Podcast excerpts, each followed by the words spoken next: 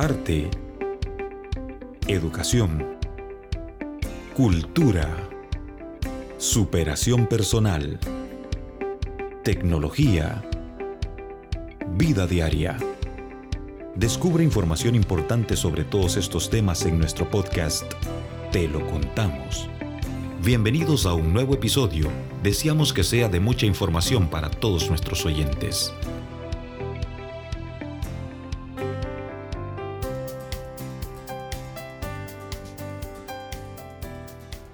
Bienvenidos a un nuevo episodio de nuestro podcast Te lo contamos. El día de hoy tenemos un invitado súper especial. Su nombre es Walter Herrera, quien además de haber sido un asesorado por nuestro programa de Education USA, también es una persona muy talentosa. Bienvenido Walter, un placer tenerte por acá. Hola Charon, ¿qué tal? Un gustazo y a todas las personas que nos están escuchando, gracias por tomarse el tiempo de, de ser parte de esto. Créanme que va a ser una plática muy interesante con Sharon y, gracias por tenerme, definitivamente. Al contrario, realmente que para nosotros eh, es un honor poder compartir contigo. Así que, eh, pues bueno, cuéntanos un poquito entonces acerca de quién es Walter Herrera. Súper, súper interesante pregunta. Eh, bueno, mira, primero que nada, sin lugar a dudas, hijo de Dios primeramente. luego eso, un amante de la música, amante del arte, una persona que eh, disfruta mucho de compartir cosas de su vida a través de la música, te podría decir, definitivamente. Me llama mucho la atención eh, que mencionas que te gusta compartir tu vida a través de la música. ¿Cómo, ¿Cómo vas haciendo eso? Sí, bueno, vos sabes que la música es un medio de comunicación, sin lugar a dudas, es un lenguaje y pues tenemos que tener algo que contar, ¿verdad? Algo que contar, una historia, eh, algo en específico. Y a mí me gusta en específico contar mi historia a través de la música, contar algo, eh, cosas relevantes de mi vida a través de la música, esperando que sin lugar a dudas pueda ser de bendición, pueda ayudar a las demás personas y puedan disfrutar de, mi arte también de paso, ¿verdad? Súper eh, interesante que, que es, bien poco común escuchar a personas que quieran transmitir su ser a través del arte, aunque realmente eh, no es tan fácil tal vez poder hacerlo. Yo no sé qué tan complicado sea eso para ti o no sé si, si realmente es algo que, que sale en su momento o tienes que prepararte con anticipación para poder lograrlo. Claro, no, no, es súper complicado porque, o sea, primero que nada, tenés que tener una idea clara de lo que vas a expresar, porque es, por ejemplo, venir acá. Yo sé que vengo a contarles un poco de mí a ustedes y yo, yo sé a lo que voy. Entonces, de igual manera, la música, tengo, si voy X presentación, decido contar cierto aspecto de mi vida y eso lo organizo después en la música. Trato de, de ya acoplar lo que es la parte técnica de la música y pues ya la parte sentimental de lo que voy a ponerle a, a mi arte y todo lo demás. Es un proceso creativo, definitivamente, en el cual primero organizo mis pensamientos y después los transporto a la música. Y más allá de ser un reto hacerlo, es, cansado. Físicamente es cansado porque estás como que muy metido en lo que estás haciendo y eso demanda, por ejemplo, recrear cosas en tu mente que has vivido anteriormente y eso es un esfuerzo físico también. Realmente que, que sí, yo creo que todo eh, pues lleva su, su, técnica, lleva su momento eh, para poder prepararlo y realmente que es bastante eh, interesante poder saber tu proceso creativo. Como les mencionaba anteriormente a nuestra audiencia, eh, tú fuiste un asesorado a través de nuestro programa de Education USA, así que nos gustaría saber un poco acerca de en qué universidad estudiaste. Claro, bueno, yo estudié en Jacksonville University, que está ubicada en el estado de la Florida y en la ciudad pues de Jacksonville. Para que tengan una idea más o menos, eh, Jacksonville está a dos horas exactamente, un poquito menos de Orlando. Está en la parte, en la costa norte de lo que sería Florida. Y es un lugar muy bonito, una ciudad muy interesante. Y un dato curioso también, es, una, es la ciudad más grande de los Estados Unidos territorialmente hablando. Es, es la más grande. ¿Y qué tal fue? Eh, pues bueno, normalmente muchos eh, pensamos que ir a la Florida pues es solamente... Eh, pues poder salir, conocer lugares turísticos eh, pero cuéntanos un poco acerca de cómo fue tu experiencia entonces viviendo en ese lugar, estudiando. Bueno, eh, súper interesante. Yo mencionas salir muchísimo. Déjame decirte que en el caso de salir de mis cuatro años que estuve estudiando en la universidad, quizás mi último año fue que decidí darme la, la vida de poder aventurar, conocer un poquito, porque al principio pues está el reto. Primeramente vas como, como un alumno con una beca, tenés que ir a, y pues demostrar que vales, vales lo que la universidad está invirtiendo en vos. Eh, el proceso de irme y el estar estudiando allá definitivamente fue chocante. No conocía ni a ninguna persona de la universidad, absolutamente a nadie. Gracias a todas las personas que estuvieron y que me recibieron ahí son personas súper increíbles que a pesar de que no me conocían, me trataron como uno de ellos desde el día uno, desde que me vieron. Y yo me sentí como en familia, eso sí te lo puedo decir. Y algo muy curioso eh, fue que definitivamente estar en el escenario eh, para mí fue como sentirme acá, sentirme en casa. Yo le decía a la gente, cada vez que piso aquí este escenario, esta universidad, me siento como en mi casa, porque era lo único que me conectaba, por ejemplo, a, acá, ¿no? Y como te digo, fue un reto, fue un reto. A medida de los días pasaron, fue un reto que fui tratando de camuflar, por así decirlo, con el estudio. Entonces, en lugar de pasar como que más tiempo eh, de ocio, por ejemplo, en mi vida estando allá, decidí enfocarme más en, estudiar, en practicar, en pasar con mi instrumento. Y eso me permitió como que enfocarme en otra cosa y, desviar un poco mi pensamiento en, en eso de, de, extrañar mi casa, porque definitivamente pasa y, y, es un reto. Sí, yo creo que es uno de los retos principales eh, y también, como podríamos decir, comunes de ustedes eh, como estudiantes internacionales. Me llama mucho la atención que en este momento dices, eh, tuve que centrarme y pasar más tiempo con mi instrumento. Me gustaría saber o que nos cuentes un poco acerca entonces de cómo descubriste tu vocación, porque eh, muy pocas personas tal vez que conocemos quieren pues ser músico, ¿verdad? Entonces, cuéntanos un poquito de cómo fue ese proceso de descubrir tu vocación y, y qué te llevó a ello.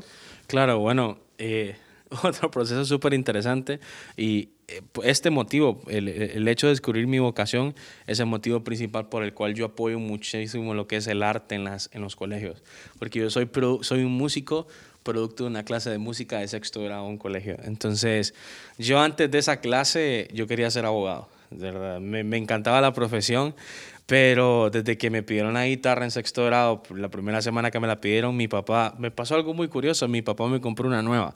Yo le decía, vamos a buscar una que, que vengan ahí usada o algo. Y él decidió comprarme una nueva. Y, y, pues desde ese momento en adelante me llamó muchísimo la atención. Como todo chavo de 13 años, quería ser una estrella de rock, decía, con mi guitarra. Entonces pasó el tiempo y fue descubriendo que definitivamente era una pasión que a mí pasaba más tiempo con mi guitarra que, por ejemplo, estudiando eh, otras áreas, ¿verdad? De, no existía la matemática cuando tocabas tu guitarra. No, curiosamente te voy a contar, eh, así típico como un alumno rebelde, que una vez citaron a mis papás del colegio para hablar de mí, enfrente de mí, y esa vez lloré y ese fue mi último año en el colegio, era mi senior year. Y me acuerdo que el maestro de matemáticas les habló. Resultaba que el maestro de matemáticas en mi colegio me daba biología y me daba física y me daba matemáticas, tres clases. O sea, casi el 40% de las clases era el que les daba. Y me acuerdo que les dijo, miren, dice, eh, definitivamente Walter no va a ser ningún ingeniero ni ningún doctor. Al muchacho le gusta la música y le va bien lo que hace. Entonces, eh, que pase porque necesita su, su, diploma, su título, pero que definitivamente se enfoque en eso. Entonces, eso me ayudó muchísimo. Créeme que el hecho de tener maestros que sean mente abierta con, con artistas, y no solo con artistas, sino también atletas, es muy importante, y los que me están escuchando, es muy importante que tengas tus estudios básicos, pero sí definitivamente que prestes muchísima atención a las cosas que más te gustan hacer y que trates de hacerlas de una manera formal desde el primer momento, que no lo tomes como como algo como un medio de entretención, porque si yo si yo me hubiese tomado la música como un medio de entretención, yo creo que no estuviese donde estoy definitivamente. Sí, y es que es bien importante, como tú dices ahorita, y es algo que yo siempre le aconsejo a, los chicos cada vez que se acercan a mí, eh, es el, el, el, saber observarse, porque todos tenemos habilidades ocultas. Eh, unos nacimos tal vez con, con, esa parte analítica y de razonamiento más, un poco más desarrolladas pero realmente que eh, poder llevar a otro nivel ese desarrollo en cuanto a artístico es, es, bastante demandante. Entonces yo creo que eso sí es bien importante que podamos eh, saberlo y yo siempre hago hincapié en que si tú quieres conocer quién eres tú de verdad, obsérvate. Si tú quieres, eh, por ejemplo, saber quién eres, obsérvate, fíjate qué haces desde que te levantas hasta que te duermes, cuál es tu rutina, porque me imagino que eh, a pesar de que tú, ¿verdad? Eh, bueno, creo que para poder desarrollarlo tuviste que haberte creado una rutina, eh, para poder no solo hacerlo como tú mencionabas, como medio de entretenimiento, sino que ya llegarlo a hacer de una manera pues un, poco más profesional. Entonces, quisiera saber, porque me llama mucho la atención el hecho de saber ¿Cuál era entonces tu realidad en ese momento? Porque me dices que no eras el mejor alumno de matemáticas, eh, tal vez no de biología ni de nada, pero te aseguro que tu nota de música era 100. Música era 100, música era 110. No, pasaba algo muy curioso. Muchos maestros, y, yo no, no es criticando, créanme que cada maestro que estuvo conmigo en, en, la escuela y, en, el colegio son personas que me han ayudado a formar mi carácter también. Entonces, pero yo tenía varios maestros que me decían, Walter, eh, es típica, típica, por ejemplo, respuesta de alguien que, que ¿qué te puedo decir? Que quizá no entienda eh, lo que es ser un artista. Me decían, de aquí, no, aquí en Honduras te vas a morir de hambre siendo músico. Ah, 100 de cada 100 músicos le dicen eso. Entonces yo les decía, mira, la verdad es que si me muero de hambre, me muero de hambre no me voy a morir, primera. Y en segundo lugar, si eso llega a pasar, te aseguro y te garantizo que voy a ser feliz, Leo, porque eso es lo que me gusta hacer.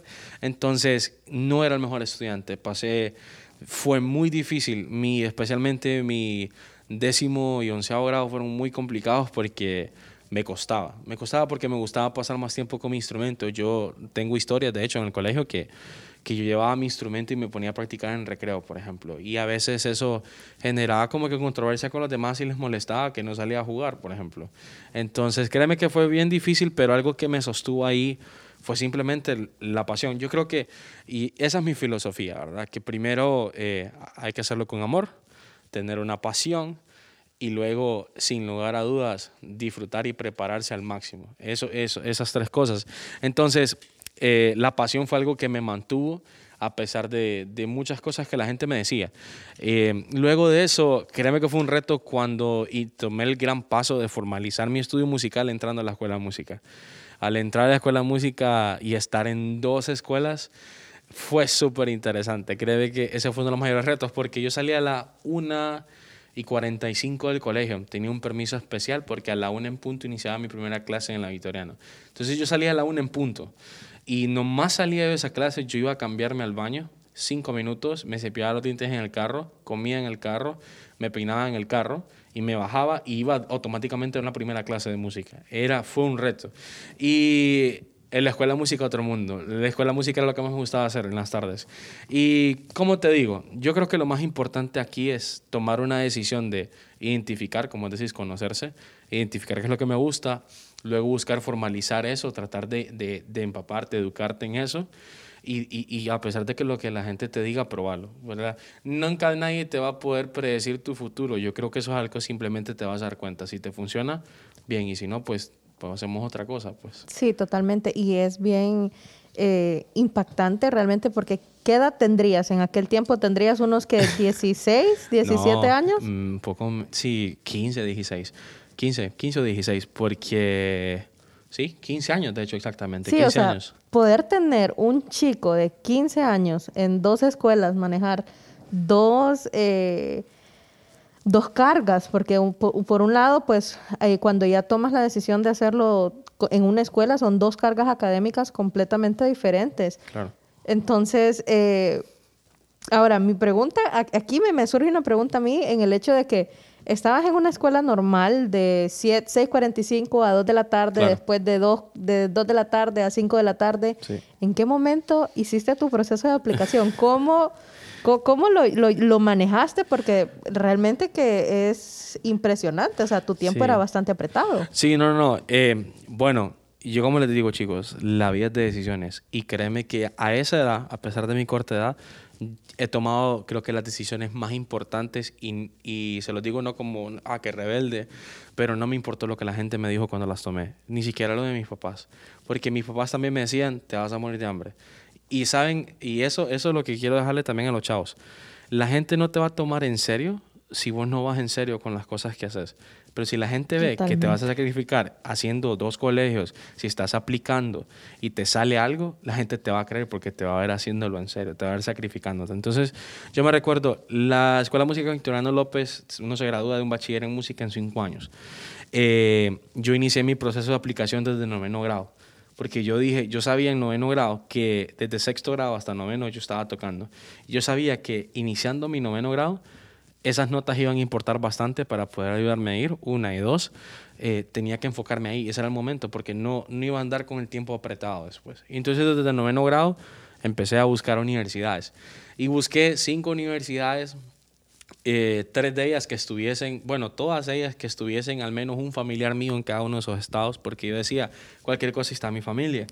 Entonces encontré tres universidades en Florida y dos en Nueva York como todo buen músico, Nueva York es el, es el cielo y las estrellas. Sí, es como la cuna, ¿verdad? De los artistas también. Siento que quisiera ir a Nueva York y, era mi sueño, pero eh, se da en Florida y muy curioso, eh, me pasó algo como yo estaba tratando al mismo tiempo de abrirme campo aquí y tocar lo más que podía, tratar de, de tener no solo el tiempo de, de, la clase de música en mi colegio, no solo los ensayos ni los conciertos de la escuela de música, quería más música todavía más. Eh, me recuerdo que empecé a trabajar con una persona que admiro y aprecio muchísimo. Eh, esa persona me, me, ayudó bastante en mis primeros años de, de, como músico y pues empecé a trabajar con una orquesta aquí a nivel nacional y me recuerdo que en lo que estaba en tantas cosas, imagínate, colegio, eh, la Victoriano y lo que es la, esta pequeña orquesta de cámara, eh, me salió un viaje a Argentina a hacer una gira donde estuve representando a Honduras en, en, la Patagonia, mi primer viaje. Patagonia, ¿y qué edad tenías en ese eh, momento? 15, 16 años. 16. 16. años, imagínate, no había montado en un avión, mi primer vuelo fue Honduras a San Salvador y de San Salvador a Lima. Y Lima, Perú, a Buenos Aires y Buenos Aires a la Patagonia. Fue una experiencia loquísima, la amé, amé cada segundo de eso y todavía estando en ese proceso, eh, yo, por ejemplo, en la escuela de música ya me había retirado mi segundo año, mi tercer año. Me retiré porque venía el viaje, porque me estaba en mi último año del colegio, tenía que dejar algo. ¿Y, sentías que tal vez o, ibas a cuidar mucho una situación e ibas a descuidar la otra? Claro, para mí era más importante a largo plazo irme que quedarme. Entonces lo que decidí fue, bueno, voy a dejar la escuela música y de todos modos, la música no la dejo porque me voy a tocar a Argentina. Y en lo que yo estoy tocando en Argentina, a mí me caen correos de las universidades. Y te voy a contar eso. Gracias a Dios, tres de esas universidades me contestaron, las tres de Florida. Y de esas tres, hubo una que fue la que me enviaba correos todos los días y me pareció muy interesante. Era como que, Walter, ¿cómo estás? Y era la profesora de Chelo. Entonces yo recuerdo que si estaba en Argentina y contestando correos de la universidad, pero llegó un punto, llegó un punto que, bueno, regreso, la gente me criticó muchísimo porque me dijo, pucha, no terminaste la escuela de música, y qué barbaridad, y te fuiste, y que no sé qué. Y, pero yo sabía lo que estaba haciendo, yo a nadie le había comentado eso, ni siquiera a mis papás. Fue hasta que la universidad vino y me dijo, Walter, queremos ofrecerte una beca. Y para que tengan una idea, la universidad donde asistí es una universidad privada en Estados Unidos. Yo no sabía que obviamente iba a ser mucho más cara que una universidad estatal porque no sabía nada. Eh, y esa universidad cuesta 41 mil dólares al año. Cada año, son cuatro años. Y yo me acuerdo que ellos me estaban dando de beca solo 25 mil dólares. O sea, iba a ser imposible para mí poder ir.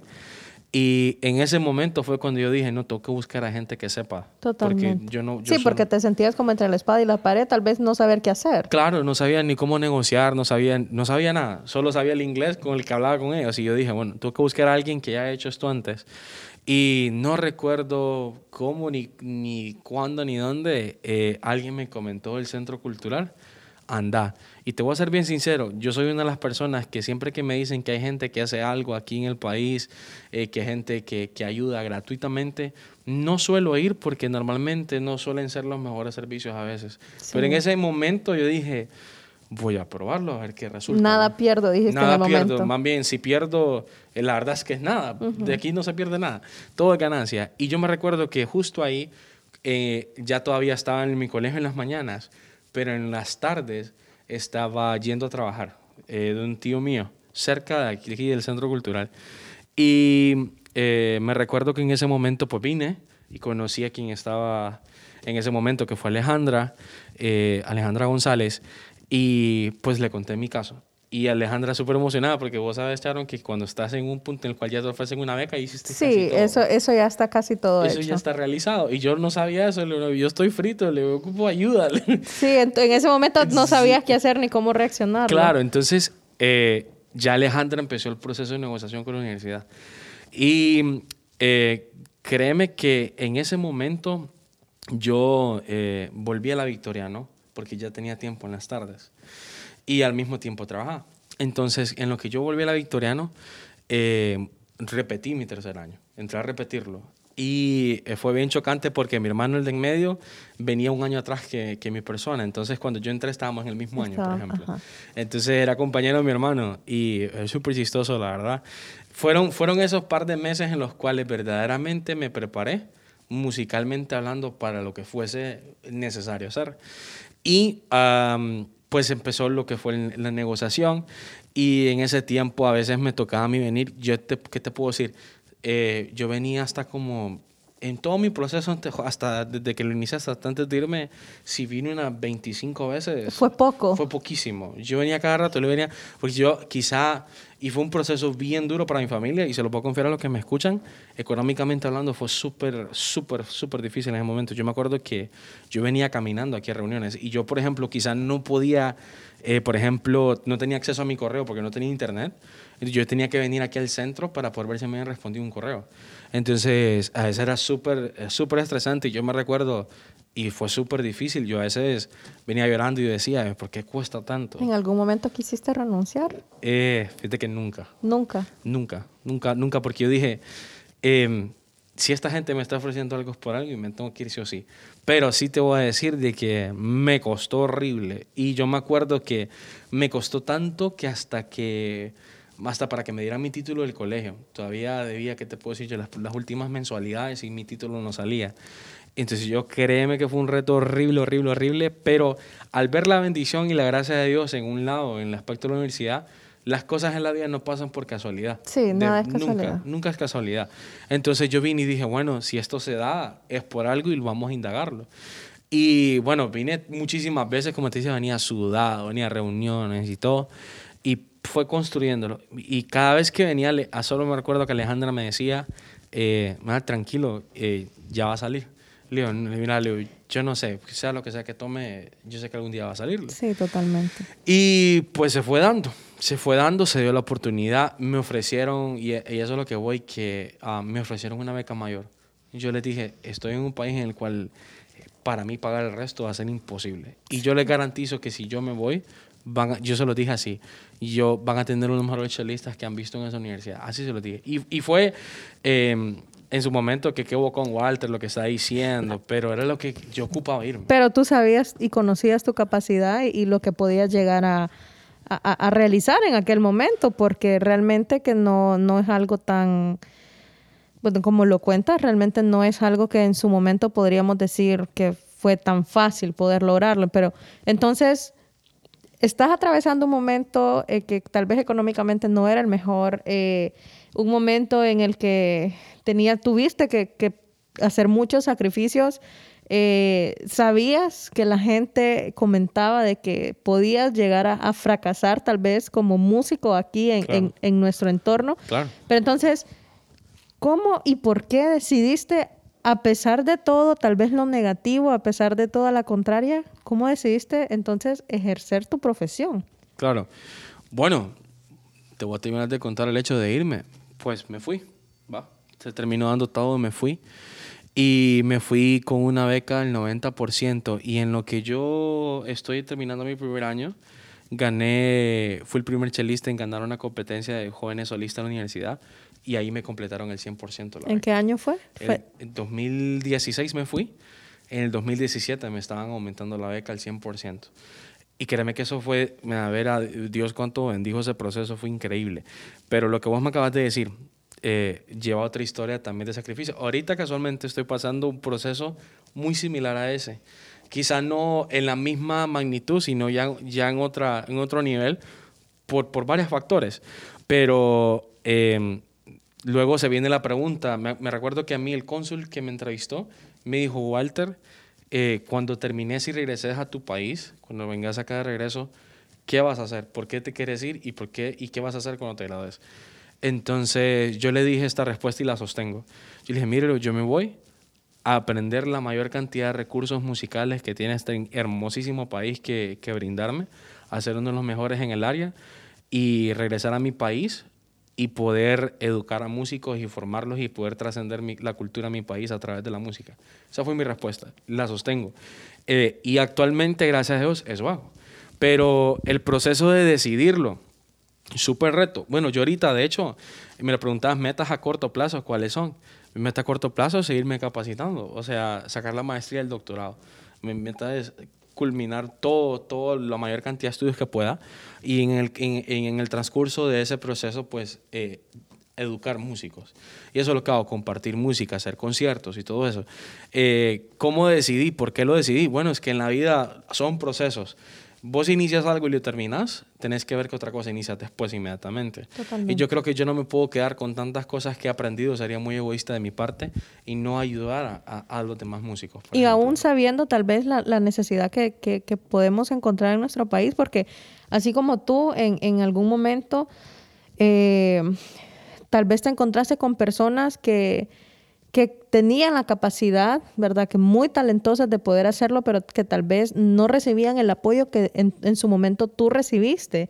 Eh, creo que al final del día eh,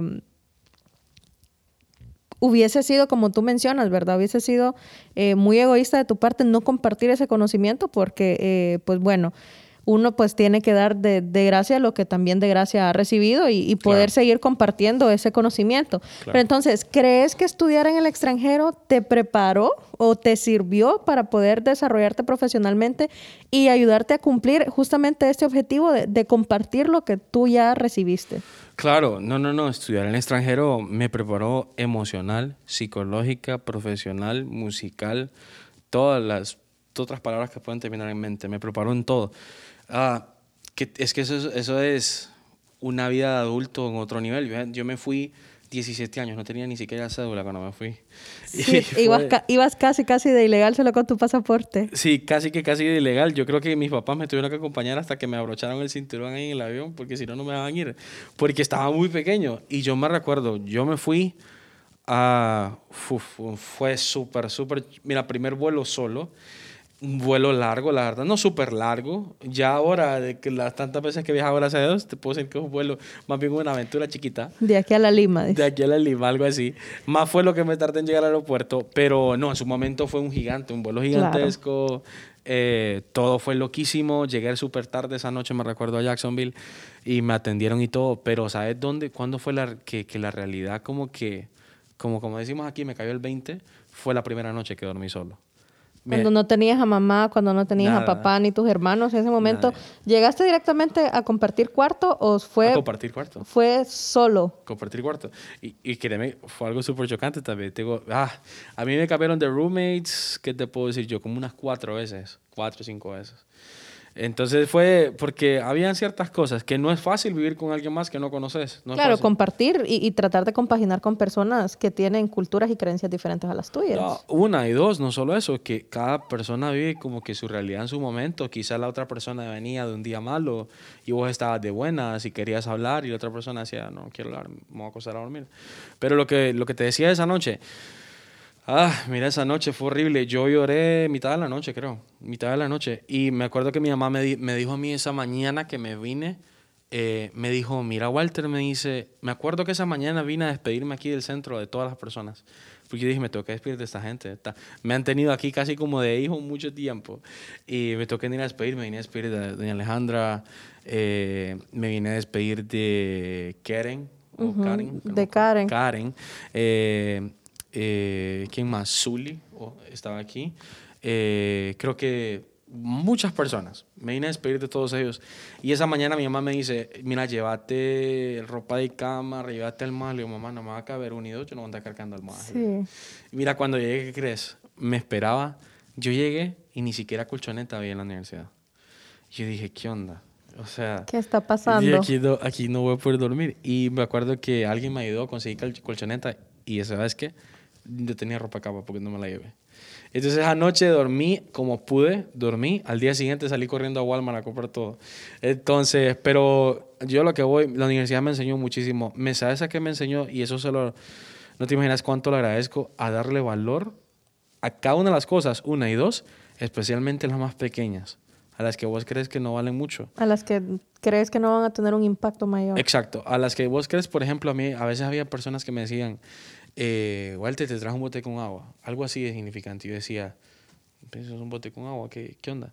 Pero después entendí que no era solo el bote con agua, era el gesto, no era solo que el bote. El tiempo invertido. El tiempo invertido, que la persona pensó en mí para traerlo, el momento en el cual llegaba, todo ese tipo de cosas. Todo tiene un valor porque es cuando vos tenés tan poquitas cosas, aprendes a darle valor a todo. Créeme que sí. Y me preparó. Me enseñó muchísimo, especialmente de disciplina yo recuerdo que en mis primeros años siempre me decían a mí, siempre le digo a los músicos cuando inician su carrera, chavos, los primeros tres años en la carrera musical son los que ustedes van a poder definir si van a ser buenos o van a ser malos, así de sencillo. Los que te terminan como de desarrollar. Sí, porque vas a tener más tiempo para todo. Por ejemplo, yo ahorita, eh, yo te compartía mi horario para poder venir acá y bueno, mira, Sí, yo sé, fue, tuvimos que, que mover cielo, mar y tierra para poder cuadrar, pero al final del día eh, yo creo que valió la pena. Y, como tú mencionabas, o sea, cualquier movimiento, yo creo que al final todo va a terminar pasando por algo. Eh, pero sí, uno tiene que, eh, en las pequeñas cosas, está, ¿verdad? El, el, el, el detalle. Lo gracias solo, sí. Y como te digo, entonces, cada, yo en mis primeros años aproveché cada segundo.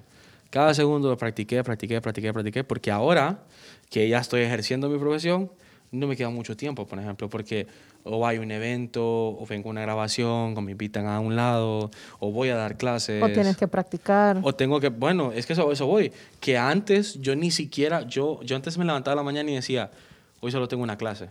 Tenía, o sea, 24 horas del día disponibles a lo que yo quisiera. Y yo digo, no, vamos a ir 5 a practicar. Eso eran mis días, cinco horas practicando, no te miento. Eh, ya ahora te puedo decir que practico cuatro, tres o cuatro bloques de 45 minutos, pero de una manera muy efectiva, por ejemplo.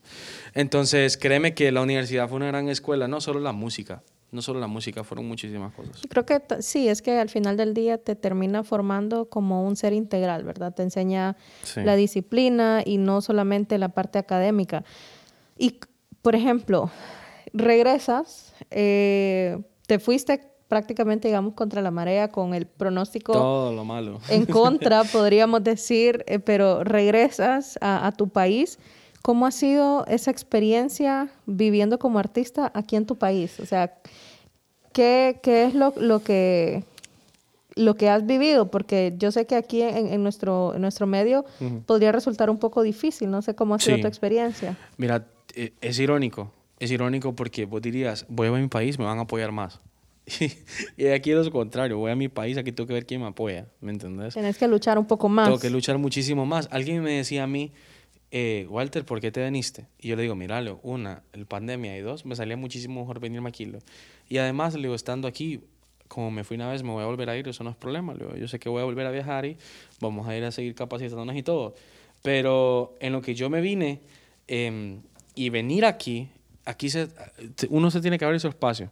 ¿Verdad? Y educar. Mira, yo creo que la música, el arte en general, mucha gente dice aquí que no tenemos cultura y que por eso no apoyamos.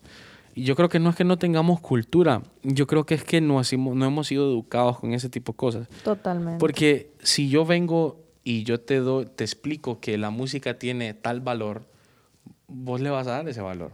Y aquí la gente, nadie se ha tomado el costo de decir, esto tiene tal valor. ¿Y por qué vale eso? Bueno, vale esto por esto, esto, esto, lo otro. Entonces, mis conciertos, por ejemplo, la gente dirá, me voy a sentar una hora y media en aire acondicionado con un intermedio de 15 minutos y voy a escuchar a, a Beethoven o a Mozart. No, mis conciertos no son así. Mis conciertos son, vas a ir a sentarte 60 minutos a un aire acondicionado con un intermedio de 15 vas a ir a escuchar música clásica, vas a ir a escuchar un poco música contemporánea, pero al mismo tiempo te voy a explicar qué es lo que pasa, qué es lo que estoy haciendo, cómo es que se creó. Porque si yo vengo como artista y no me tomo el tiempo de explicar qué es mi trabajo, ¿cómo voy a esperar que toda la gente mire la música como, como que si fuera a través de mis ojos? ¿Cómo querer cambiarlo eh, si no te tomas el tiempo de, de, poder transmitirlo, tal vez con la misma pasión que, que tú lo has conocido, tal vez con la misma pasión? Eh, que tú le has dedicado durante, ¿qué? ¿Cuántos años? Eh, Creo que más. nueve, de- diez años. Ajá, nueve, diez años. Sí, no, lo- y como te digo, es educar, he educado al público y cómo, qué, qué fue lo reto aquí, el reto fue eh, tanta crítica también, La- hay mucha crítica de por medio, pero sabes que cuando vos estás seguro de lo que estás haciendo y sabes que lo estás haciendo bien y sabes que lo vas a hacer para ayudar a los demás, que vas a bendecir gente con eso, créeme que eso no, esa fórmula no falla. ¿Verdad? Y sacrificate, porque yo tengo que, yo voy psicológicamente preparado eh, a, por ejemplo, que un concierto quizás solo me vaya una persona. Yo digo, yo estoy bien, pero es una persona que no había venido en el anterior. Es una persona que no conocía tu talento, es una persona que Claro. no, no conocía o tal vez no había sido inyectada con esa eh, pasión que Claro. tú puedes llegar a, a transmitir. O sea, al final del día yo creo que es ganancia, ¿verdad? Sí. Es, es una ganancia que con una persona que, que te escuche, con una persona que, que te conozca, yo creo que ya eso al final del día es, es una ganancia para ustedes. Sí, no, no, y, y como te digo, lo- hay tres cosas, tres grandes cosas que un artista creo que necesita aquí en el medio para poder darse su espacio. Número uno es disciplina y consistencia. Número dos es la pasión y número tres es eh, mucha fuerza. Porque talento hay, talento hay en varios lados, pero talento sin disciplina no es una fórmula que va muy bien. Sí, no es ejemplo. algo que funcione No mucho. funciona. Entonces, eso, eso me lleva a mí a poder pensar y, y preguntarte realmente, porque me mencionabas que, que cuando regresas aquí, tú decías, aquí tienes que buscar quien te apoye, Claro. porque eh, pues por cuestiones culturales también podemos conocer que Sí. no, no es algo fácil, ¿verdad? Ni para, para ningún artista creo que lo hace, uno por vocación, que lo hace a un nivel profesional, yo creo que no es algo tan fácil, pero entonces, ¿cómo has logrado abrirte ese paso en el mundo artístico? ¿Qué, qué, ¿Cuáles han sido esas, no sé, tal vez conexiones, esos eh, horas de desvelo que has tenido que pasar para irte abriendo paso en este mundo? Claro, no, mira, y en general en el mundo artístico, no solo en mi país, yo he aprendido algo. Eh, al, músico no lo hace único su talento en la música ni su formación profesional. Al músico lo hace único lo que tiene que aportar con su arte, con su música. Entonces, yo he tratado y sigo intentando eh, tratar de ofrecer algo único a través de mi música. Música cualquiera puede venir y tocar algo, pero no cualquiera puede venir primero y tocarlo de una manera profesional, uno y dos, con esa esencia de, de ese algo único, ese sonido que la gente cuando escucha el chelo va a decir, ese es Walter, ¿entendés? que me ya enfoqué le en eso. pusiste como tu identidad personal a cada Claro. tocada. Entonces, por ejemplo, Walter Herrera, para mí, eh, lo que hago como chelista, como tal, eso no es una persona más en mi vida, ese soy yo. O sea, yo, eh, así como me ves arriba del escenario, así soy abajo del escenario, eh, no hay diferencia. Y yo lo que voy es de que lo que te hace único es un mensaje único, transmitir un mensaje único en lo que haces. Eso, ese es tu sello, esa es tu marca, que es lo que transmitís, tu sonido. Y, ¿qué te puedo decir? Yo ahorita voy a lanzar un proyecto musical. Eh, ya lancé el arte, te lo mostré, lo de mi single musical. Em, ¿Y qué te puedo decir? Te voy a contar, por ejemplo, eso. Mucha gente, yo lo hice con la intención de obviamente compartir quién soy yo, compartir mi, mi, firma y todo, pero muchas veces, muchas otras veces me ha tocado invertir en cosas en las cuales no obtengo na- ganancias, por ejemplo. O sea, cada vez que un artista crea un proyecto nuevo, tiene que estar dispuesto a perder. Sí, Tenés, totalmente. porque no sabes cómo va a ir. Y eso es parte de aprender. Créeme que la manera en la que pienso yo hoy no es la manera en la que pensaba ayer, ni mucho menos en hace cuatro años. Súper diferente. Y creo que lo más importante para so- sobresalir en un mundo artístico es tener un mensaje único y claro en lo que haces. Y hacerlo a través de lo que haces. En mi caso, hacerlo a través de la música. Y entregarlo con calidad, porque lo, lo Claro. puedes, lo puedes hacer, eh, pues como diríamos famosamente aquí en nuestro medio, por salir del paso, pero Claro. cuando ya lo, lo llevas a otro nivel, pues ya, ya vas dando, como tú mencionabas, esa identidad, vas poniendo tu sello eh, y le vas poniendo esa garra y ese corazón que no solamente eh, se necesita como músico, ¿verdad? En este caso, sino que también, como tú decías, fuera del escenario, poder seguir entregando esa misma calidad, poder seguir entregando esa misma personalidad, que las personas te, conozcan por lo que realmente eres, porque eh, yo creo que realmente entonces no tendría sentido que tu música transmita una cosa y debajo o detrás de ella pues eh, cambies tu, tu mensaje. Claro, no, no. Y, y como te digo, yo cada vez que me presento a cualquier lugar, pasa por mi mente, número uno, hacerlo con amor. Número uno, hacerlo con pasión. Número tres, ser profesional cada segundo, en cada segundo.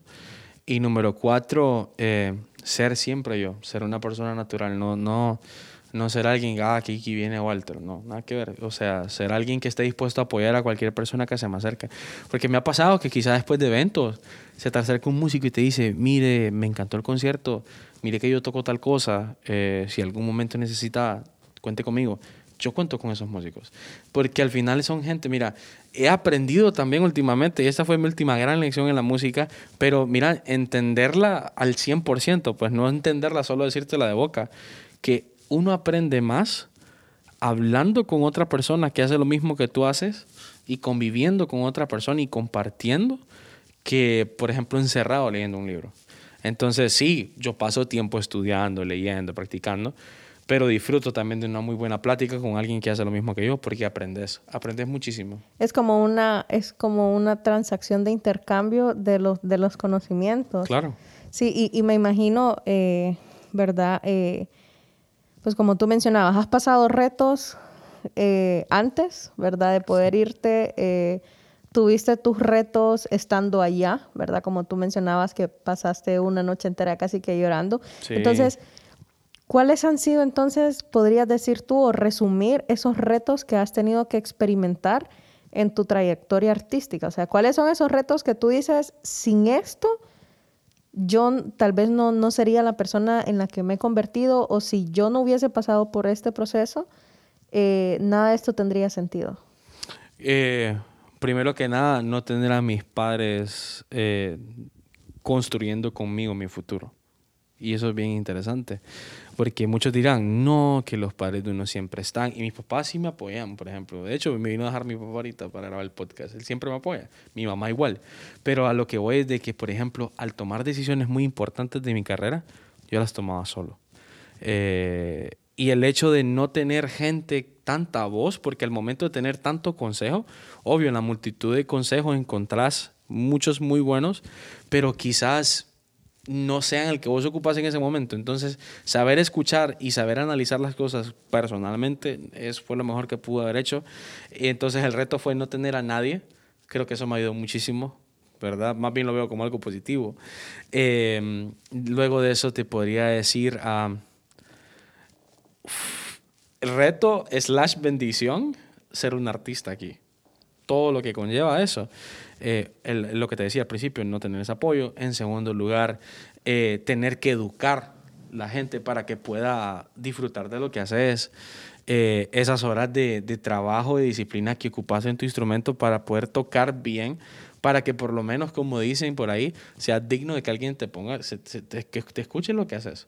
Porque créeme que para nosotros los artistas, y te lo decía, y te lo digo, esto me lo dijo a mí alguien que de, lo, de quien menos se lo esperaba, eh, que fue una de las profesoras que me dio clases en la universidad, una persona que tiene como cuatro títulos en la música, muchísimos años de experiencia. A mí me dijo, Walter, vas a venir, a, me recuerdo que era para un concierto, ella iba a tocar.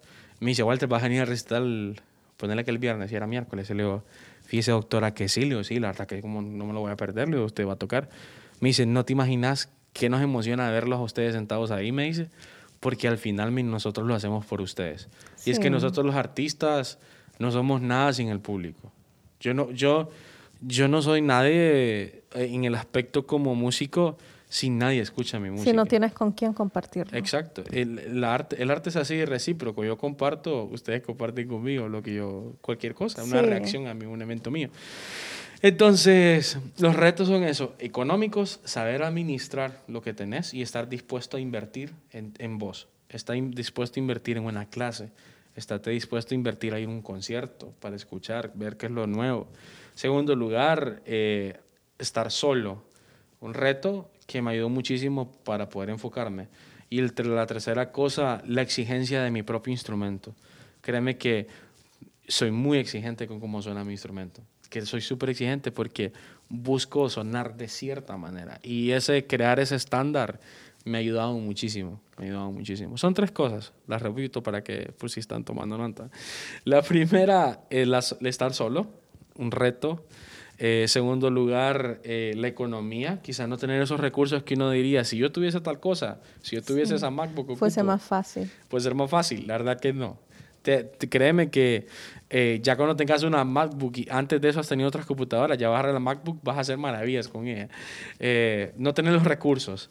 Y en tercer lugar, el hecho de tener que sembrar en, en, un territorio o en un terreno en el cual la gente no es muy receptiva en lo artístico, que es acá. Un terreno difícil de, de, cultivar. Sí, porque uno tiene que buscar la manera, una manera creativa de cultivar, creativa y efectiva. Totalmente. Y entonces, bueno, hemos y yo creo que ha sido una plática pues bastante amena la, la que hemos tenido. Eh, y es que me gustaría saber entonces cuál es tu realidad actualmente, cómo aquel niño de 15 años que se, que se fue de 16 años hasta la Patagonia, que su primer vuelo, que tuvo miedo, que pues prácticamente renunció a una escuela de música por un tiempo, pero luego regresó a continuar con, con ello. ¿Cuál es tu realidad actualmente? ¿Qué es lo que estás viviendo actualmente? Podríamos decirlo, ¿cuáles son tus proyectos? Bueno, ya nos adelantaste uno por acá. Eh, ¿qué, ¿Qué proyectos están o qué has logrado? O sea, de cómo te has evolucionado, de cómo estabas a cómo te encuentras en este momento. Claro, mira, eh, bueno, una vez terminas tu formación profesional, volvés a... Yo creo que la vida definitivamente es un círculo vicioso. Entonces, vuelvo a tener la disponibilidad en tiempo que tenía antes, por ejemplo. Entonces, ahora trato de pasar tiempo con mi instrumento a pesar de tanto compromiso, yo tengo literal en mi horario, yo sé que a tal hora yo no soy disponible porque voy a tener tiempo con el chelo. Eh, cosas así eh, son las que paso haciendo bastante la mayor parte del tiempo. Mi realidad actualmente, bueno, ya conté uno de mis proyectos, que es el single musical. Eh, esa es una cosa que he estado trabajando los últimos tres meses. imagínate esto, bien curioso. Tres, la grabación dura tres minutos 20 y he estado tres meses preparándola. Es como que un minuto por mes. sí. Entonces, pero no, se grabó, se hizo, ya está próxima a salir, así que cuando salgan la tienen que escuchar. Eh, luego de eso, tengo, soy director de una academia de música, un director de una academia de música online slash presencial. Ahorita, pues temas de pandemia, pues por bioseguridad, tratamos de llevar todo online, pero que uno que otro evento lo hacemos presencial y también, como te digo, mi formación personal, estudiando, eh, practicando, eh, por ahí haciendo eventos, saliendo a tocar y también eh, viendo qué es lo que se viene después para mi formación profesional. Ahorita estoy en ese momento en el cual es que estoy viendo para qué lado vamos a tomar para poder continuar creciendo porque tenés que estar en constante crecimiento. Y todavía ahorita en la actualidad estoy en constante crecimiento. Yo aprendo muchísimo de mis alumnos, por ejemplo. Eh, eso me ayuda a crecer mucho y, así. Entonces mi realidad es actualmente eh, compartir música lo más que puedo, ¿verdad? Y mm, mis grabaciones, eh, mis conciertos y mi formación esas cosas. Bueno, entonces usted que nos está escuchando, si usted en algún momento ha tenido ese deseo de aprender a tocar tal vez algún instrumento en específico, usted puede contactar a Walter para que les pueda pues ayudar eh, y a poder cumplir esa meta. Pero me gustaría, Walter, ya tal vez para ir finalizando con, nuestro podcast, eh, ¿qué consejo final le puedes dar a todos aquellos que nos escuchan y que así como tú eh, tienen metas que materializar y también puede que estén pasando por la misma situación? ¿Qué, cuál, es ese consejo final que, que les quieres dejar? Uf, consejo largo. no, no, no.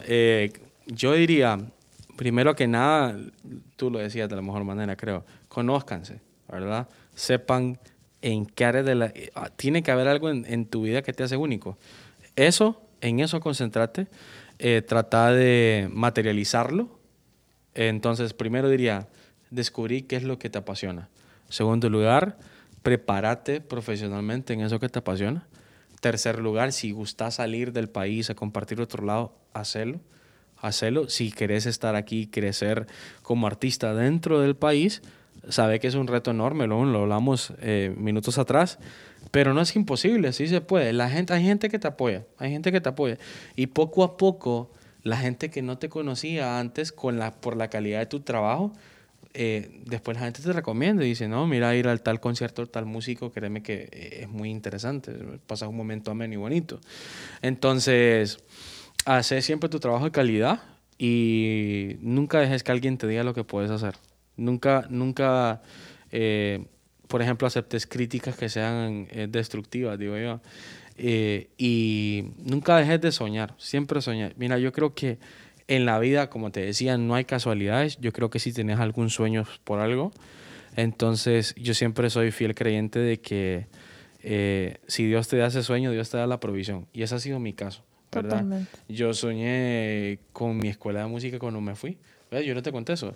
Eh, yo me fui 16 años, yo dije, quiero hacer algo y la mejor manera de, de compartir lo tanto que he aprendido y que voy a estar aprendiendo en todo este tiempo va a ser a través de una escuela de música.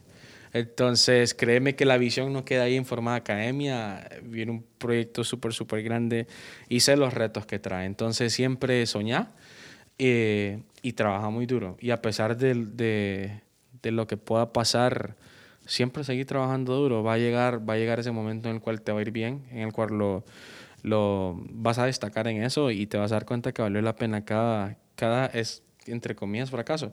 Y eso fue lo que me enseñó la disciplina. Quédate con ese valor de la disciplina, que la disciplina yo creo que te enseña que a que esos fracasos o errores que puedan haber en el camino no son casualidades, sino que son lecciones de la vida misma que te permiten alcanzar cosas mayores. Pero eso solo te, lo, te das cuenta de ellos si sos disciplinado. Si sos una persona disciplinada, se te va a venir el mundo abajo. Vas a decir, no, me pasó tal cosa, ya no puedo hacer nada. Pero si sos una persona disciplinada, vas a decir, no, de esto aprendí que no tengo que hacer esto, por ejemplo, lo voy a hacer de esta manera. Entonces buscas una solución. Esa es la diferencia entre una persona disciplinada y, otra que no. Que una mira el problema y otra mira la, solución. la solución y la lección. Totalmente. Bueno, yo creo que eh, esto ha sido eh, pues todo por hoy. Usted que nos está escuchando, agradecemos mucho. Eh, pues que siempre se mantenga con, nosotros, pendiente de cada uno de nuestros episodios. Eh, de mi parte, Walter, no queda más que agradecerte por tan amena plática, por poder compartir un poco de tu historia. Eh, y pues para usted que nos está escuchando, le esperamos en un próximo capítulo de nuestro podcast, Te lo contamos. Gracias por escucharnos. Síguenos en nuestras redes sociales. Te lo contamos un programa producido por el Centro Cultural San Pedrano. Lo mejor del centro está en el centro.